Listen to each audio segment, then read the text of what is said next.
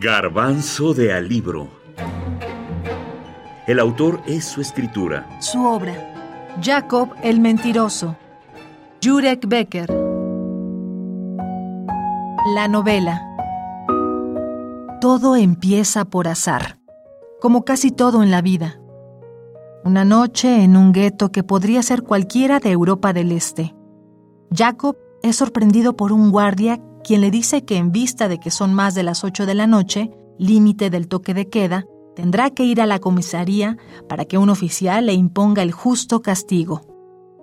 Con el corazón agitado, la boca reseca, el miedo en todo el cuerpo y un sudor de pánico, Jacob le pide al guardia correspondiente que le asignen el justo castigo, que puede ser sin más el fusilamiento. Pero su verdugo se percata que son las 7.30. Todavía falta media hora para el toque de queda. Le ordena que se retire a su casa. Jacob, con el miedo en el cuerpo aún, además de salvar la vida, se percató, escuchó por radio, que los soldados rusos se encuentran a solo 20 kilómetros de Besanica, poblado cercano a este gueto. Jacob se lo confía a un joven, Misha, a quien dice que lo escuchó en su radio. Situación extraordinaria porque poseer un aparato de estos se castigaba con la muerte. Después, por este joven, se enteran todos los prisioneros. A partir de ese hecho, de esa noticia que les da esperanzas de ser liberados y de un futuro más agradable, se desarrolla esta historia.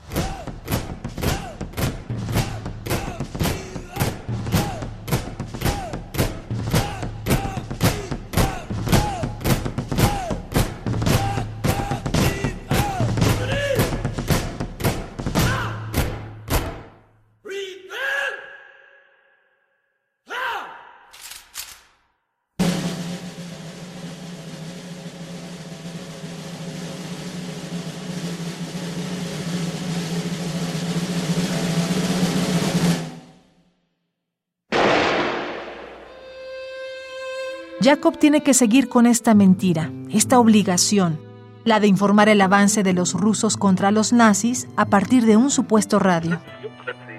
Ese Jacob Haim es un imbécil. ¿Por qué? ¿Por qué? ¿Por qué? Ha oído una noticia estupenda, pero que se la guarde. Es buena noticia, muy buena. Pues que la celebre, pero que no alborote a los demás. Al hacer un análisis de las noticias suministradas hasta ahora, a Jacob le ha llamado la atención el hecho de que, bien mirado, se trataba siempre de nimiedades a las que procuraba sacar punta, salvo las primeras noticias sobre Besanica, que escuchó por azar.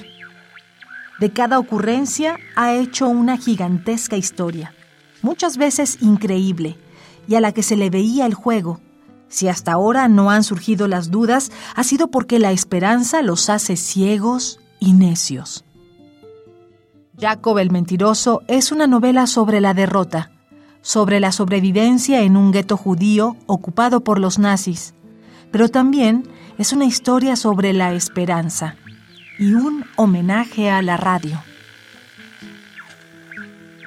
Tú, profesor, vienes a sermonearme con patéticos discursos, con cosas que me sabía de memoria, cuando mi radio era para ti un secreto guardado con siete sellos.